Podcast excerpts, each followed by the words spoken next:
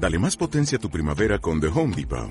Obtén una potencia similar a la de la gasolina para podar, recortar y soplar con el sistema OnePlus de 18 voltios de Ryobi desde solo 89 dólares. Potencia para podar un tercio de un acre con una carga.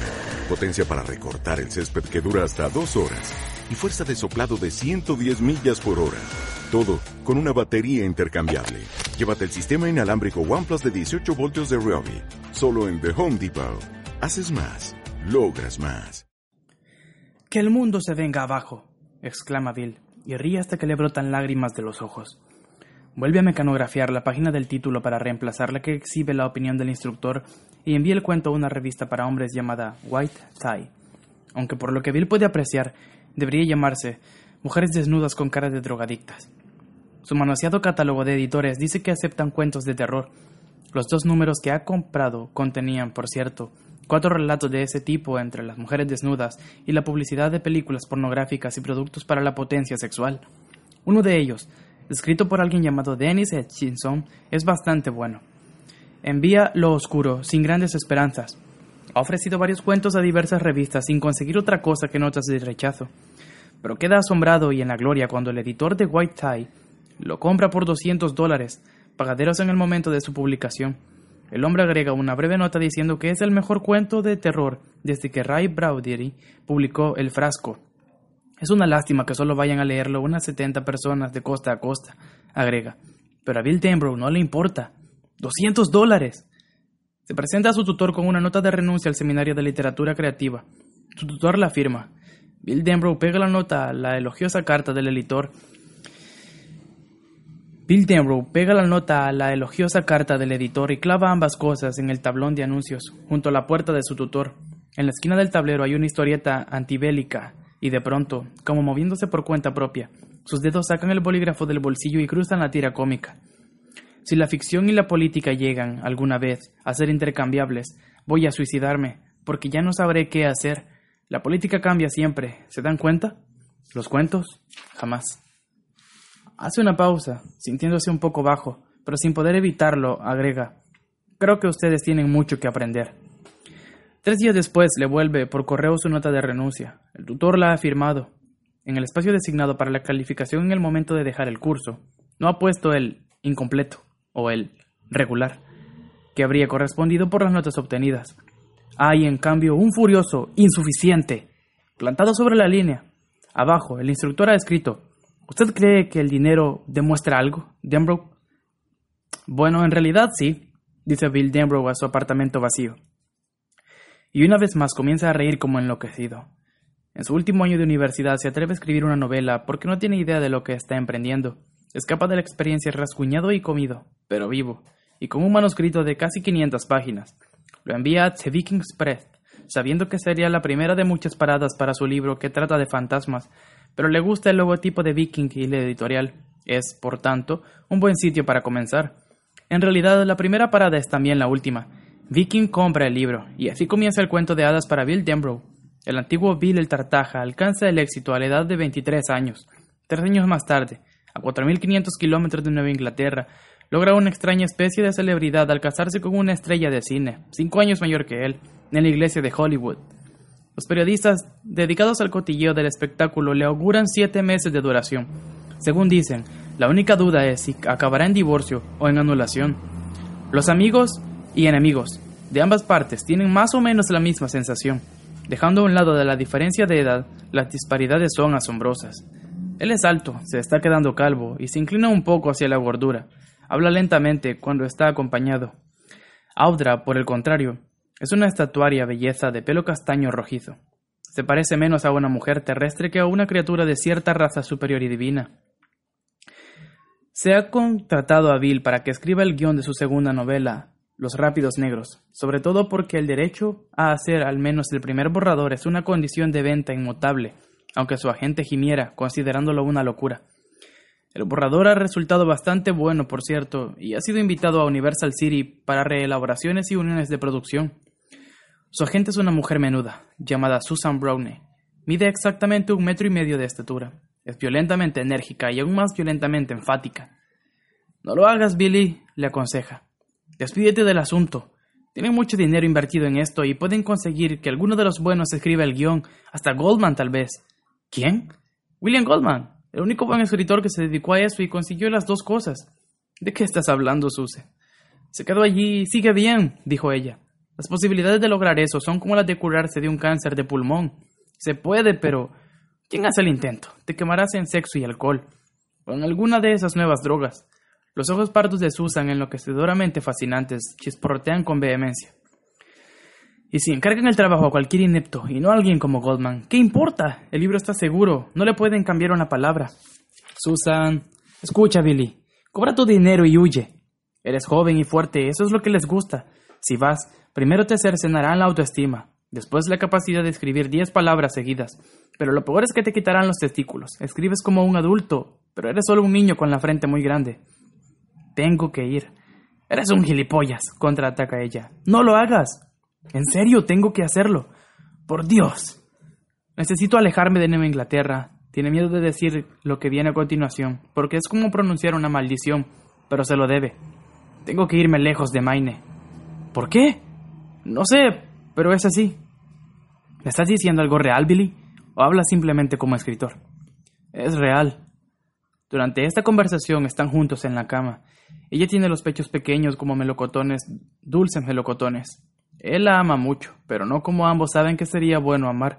Ella se sienta con un revoltijo de sábanas en el regazo y enciende un cigarrillo. Está llorando, pero lo más probable es que crea que Billy no lo sabe. Hay solo un brillo en sus ojos. Parece más prudente no mencionar el asunto. Aunque él no la ame como sería bueno amar, le tiene muchísimo afecto. Está bien, vete, le dice ella, con voz seca y profesional, girando en su dirección. Cuando estés listo, si todavía tienes fuerzas, telefonéame. Yo iré a recoger los pedazos, si queda alguno. La versión fílmica de Los Rápidos Negros se titula El foso del demonio negro, y Audra Phillips representa el personaje femenino principal.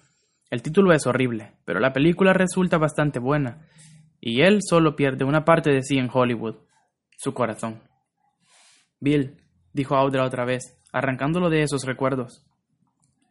Él vio que había apagado el televisor, miró por la ventana y vio la niebla que hociqueaba los vidrios. Te explicaré todo lo que pueda, le dijo. Es lo menos que mereces. Pero antes debes hacer dos cosas por mí. De acuerdo. Prepárate otra taza de té y dime qué sabes de mí. ¿O qué crees saber? Ella lo miró intrigada. Luego fue hacia el aparador. Sé que eres de Maine, le dijo, sirviéndose el té. Aunque no era inglesa, su voz había adquirido un dejo de entonación británica, secuela de la primera representación de El Desván, la película por cuya filmación estaban allí. Era el primer libreto original de Bill. También se le había ofrecido la dirección, pero la había rechazado gracias a Dios. De lo contrario, viajar ahora habría sido arruinarlo todo por completo. Sabía lo que iban a decir los del equipo. Por fin Billy Denbrough muestra la hilacha, otro maldito escritor chiflado. Bien sabía Dios que se sentía bastante loco en esos instantes. Sé que tenías un hermano al que querías mucho y que murió, prosiguió Audra. Sé que creciste en una ciudad llamada Derry. Te mudaste a Bangor unos dos años después de la muerte de tu hermano y a los catorce a Postland. Sé que tu padre murió de cáncer de pulmón cuando tenías diecisiete y escribiste un éxito de ventas cuando todavía estabas en la universidad, manteniéndote con una beca y un trabajo de media jornada en una empresa textil. Eso tiene que haberte parecido muy extraño, el cambio de ingresos, de perspectivas. Cuando volvió a su lado, él vio que acababa de darse cuenta de los espacios ocultos entre ambos. Sé que escribiste Los Rápidos Negros un año después y viniste a Hollywood. Y la semana antes de iniciarse la filmación conociste a una mujer muy complicada llamada Audra Phillips, que sabía, en parte, lo que estabas pasando, lo de esa descabellada incomprensión, porque había sido sencillamente Audrey Phillips hasta hace cinco años, y esa mujer se estaba ahogando. No, Audra. Ella le sostuvo la mirada, serena. Oh, ¿por qué no? Seamos francos y llamemos las cosas por su nombre. Me estaba ahogando. Descubrí las anfetaminas dos años antes de conocerte. Un año después la cocaína, que era todavía mejor. Una anfeta en la mañana, coca por la tarde, vino por la noche y un Valium a la hora de acostarme. Ah, las vitaminas de Audra. Demasiadas entrevistas importantes, demasiados papeles buenos, Daba risa de tan parecida a los personajes de Jacqueline Susan. ¿Sabes cómo imagino ahora ese periodo, Bill? No. Ella bebió un sorbo de té sin dejar de mirarlo a los ojos y sonrió. Era como correr por la rampa móvil del aeropuerto de Los Ángeles. ¿Comprendes? No, no realmente. Es una rampa móvil de unos 400 metros. Conozco la rampa, pero no sé qué estás. Si te quedas de pie en ella, te lleva hasta la zona de entrega de equipaje. Pero no hace falta que te quedes inmóvil. Puedes caminar o correr y parecería que lo estás haciendo como de costumbre porque tu cuerpo olvida que estás agregando velocidad a la de la rampa. Por eso al final han puesto esos letreros que dicen circule despacio, rampa móvil. Cuando te conocí, me sentía como si hubiera salido a toda carrera de esa rampa a un suelo que ya no se movía. Mi cuerpo iba a nueve kilómetros por delante de mis pies. No se puede mantener el equilibrio. Tarde o temprano te caes de narices. Pero yo no me caí, porque tú me sostuviste. Apartó el té para encender un cigarrillo sin dejar de mirarlo. Él solo vio que le temblaban las manos por el imperceptible estremecimiento de la llama que se movió de lado, antes de encontrar el extremo del cigarrillo. Ella aspiró profundamente y exhaló un hálito de humo. ¿Qué otra cosa sé de ti? Sé que pareces tenerlo todo controlado. Nunca se te ve con prisa por pasar a la próxima copa, a la próxima reunión, a la próxima fiesta. Pareces convencido de que todo eso estará allí, si lo deseas. Hablas despacio, Supongo que es, en parte, por el acento de Maine, pero sobre todo por tu modo de ser. Entre todos los hombres que conozco, fuiste el primero que se atrevió a hablar despacio. Yo tenía que minorar la marcha para escucharte. Cuando te miraba, Bill, veía a alguien que jamás corría en la rampa móvil, porque estaba seguro de que la rampa lo llevaría a su destino. Parecía no haberte tocado la histeria y la exageración. No alquilaste un Rolls Royce para lucirlo los sábados por la tarde con tu propio nombre grabado en las placas, no tenías un agente de prensa para que hiciera publicar artículos en las revistas de cotilleos. Nunca te presentaste en esos programas de entrevistas para lucirse. Ah, es porque los escritores no los invitan. A menos que sepan hacer trucos con las cartas o algo similar, dijo él sonriendo. Es como una ley nacional. Pensó que ella también sonreiría, pero no fue así. Sé que siempre estuviste a mano cuando te necesité, cuando salí volando de la rampa móvil. Tal vez me salvaste de tragar la píldora que no correspondía después de haber bebido demasiado. O tal vez yo habría salido a flote de todos modos y no hago sino dramatizar. Pero no lo creo así.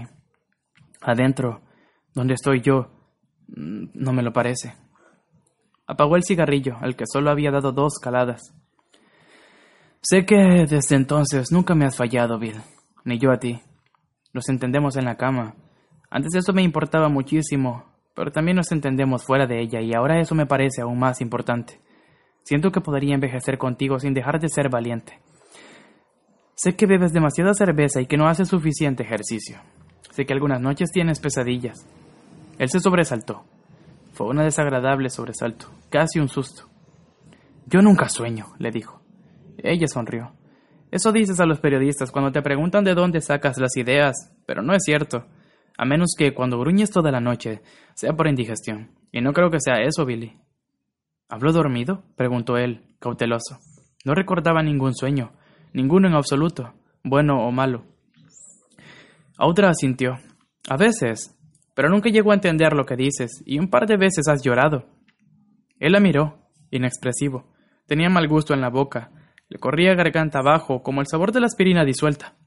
Ahora ya sabes qué sabor tiene el miedo, pensó. Era hora de que lo averiguaras, teniendo en cuenta que todo lo que has escrito sobre el tema.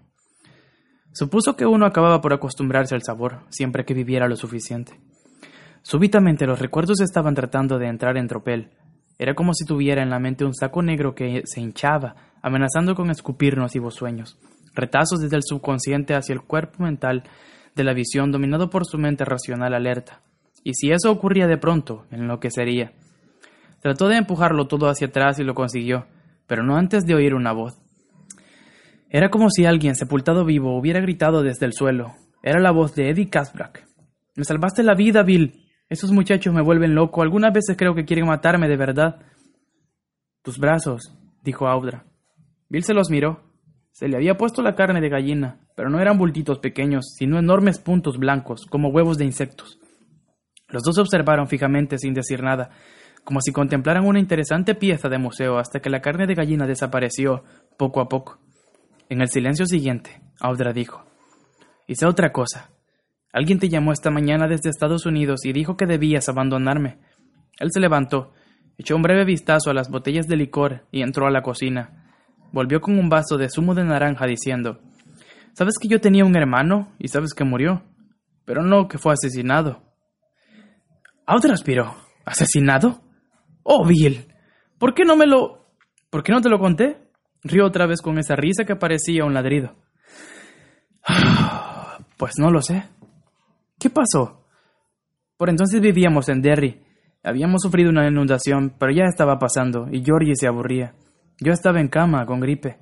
Él quiso que le hiciera un barquito de papel. Yo había aprendido a hacerlos en el campamento de verano el año anterior.